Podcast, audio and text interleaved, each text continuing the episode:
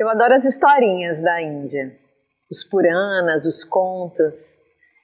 Eu acho que esse é um formato muito lindo, assim, né, de, de da gente levar conhecimento, da gente aprender algo de forma muito envolvente, muito alegórica, né.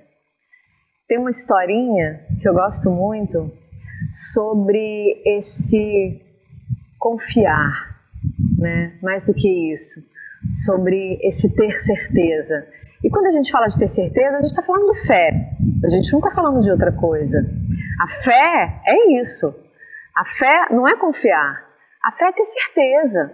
É ter certeza que o que acontece é para o melhor, por mais que não faça sentido hoje. É ter certeza que a gente está na condição e no lugar propício para o nosso crescimento.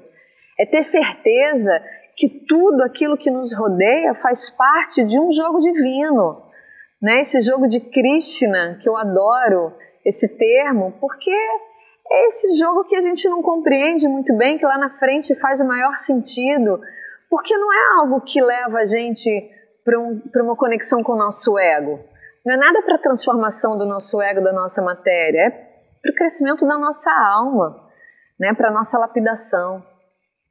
Então, tem uma historinha sobre, sobre a gente ser aquilo que a gente acredita, né, e, e ter certeza, que conta que uma vez Shiva e Parvati estavam caminhando, passeando né, pelos ares da Índia, ali por cima de Rishikesh. Shiva, um, um aspecto do divino, Deus da transformação, considerado o pai do yoga, e Parvati, a sua consorte, a sua esposa.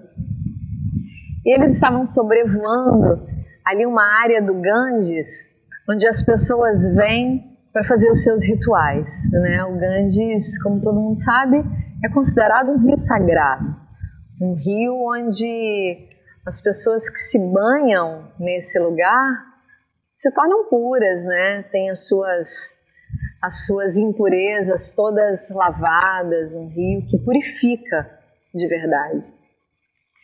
Então eles estavam sobrevoando e Parvati vira-se para Shiva e fala: Meu senhor, eu não compreendo. Porque tantas pessoas se banham aqui diariamente e por que, que o mundo ainda está né, tá tão cheio de impurezas?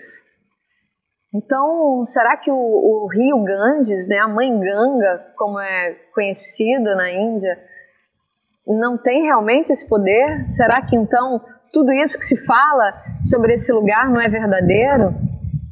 E Shiva vira para Parvati e fala: de forma nenhuma. O rio, sim, tem sua força. O rio tem o seu poder. E ela disse: Mas eu não compreendo. E ele disse: Eu vou te mostrar. Você vai entender. Eu vou me transformar num velho, num senhor moribundo, né, no fim da sua vida e cometido por uma doença muito terrível, e você vai ser a sua jovem e bela esposa. E a gente vai, nós iremos juntos até a beira do Ganges, porque você vai estar, tá, ele vai estar tá buscando a cura dele ali. Mas assim que a gente chegar, em poucos instantes ele vai morrer, ele vai partir e você vai pedir ajuda para alguém que estiver lá para fazer o ritual fúnebre do seu marido, né? Você vai estar sozinha e a única condição que você vai colocar é que essa pessoa, para te ajudar, ela precisa estar pura. Ela precisa ter os seus pensamentos puros, os seus sentimentos, as suas emoções puras. Ela precisa ser pura de coração, né, nas suas ações. Então você precisa que seja uma pessoa esteja livre de pecados para te ajudar. Ok, combinaram e se transformaram. Ele de repente se transformou nesse senhor, nesse, né, velhinho assim, no fim da sua vida, doente, com o corpo coberto de chagas, e ela uma jovem esposa chorando, triste, e eles foram até a margem daquele lugar sagrado.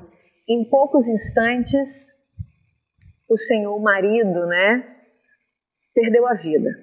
Estava ali E aquela viúva entrou num desespero e ela chorava e um monte de gente se aproximou.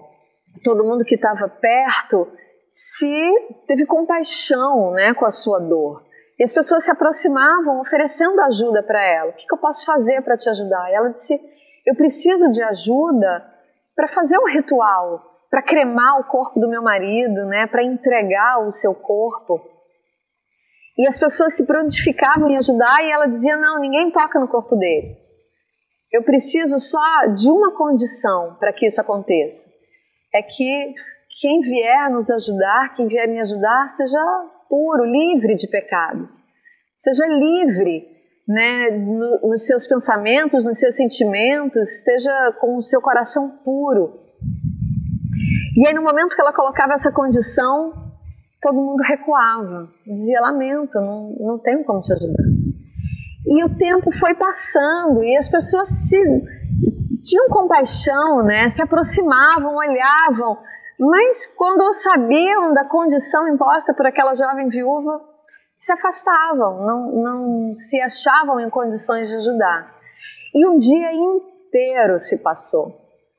E até que no final do dia, um jovem rapaz se aproximou. Ele disse: Eu estou escutando seu choro, seus gritos, sua dor, e eu não aguento mais. Eu quero ajudá-la. Me diga, jovem senhora, o que, que eu posso fazer para te ajudar?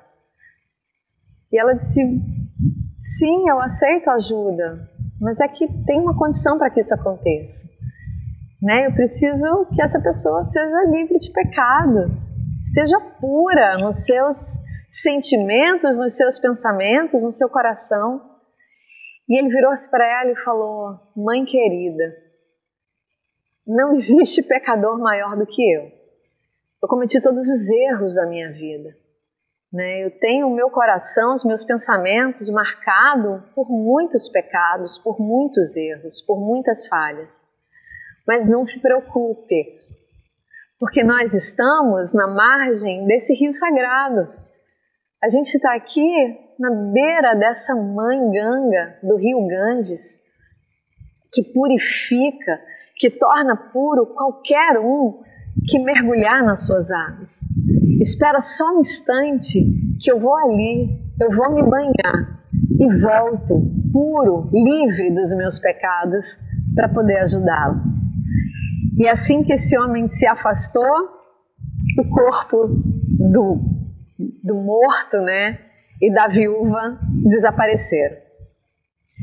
E aí Shiva novamente na sua forma, né, original, com Parvati do lado, vira para ela e fala: E agora, você entende? Ela disse: Sim, agora eu entendi tudo. Não importa, né, esse rio sagrado, na sua força está ali, se quem mergulha nele não, não acredita, não tem fé, não tem certeza do seu poder. A gente só recebe aquilo que a gente se abre para receber. E aí eles voltam na presença daquele jovem, né, que naquele instante recebe a, a libertação dessa roda de morte e de renascimento. Naquele momento, aquele jovem se ilumina.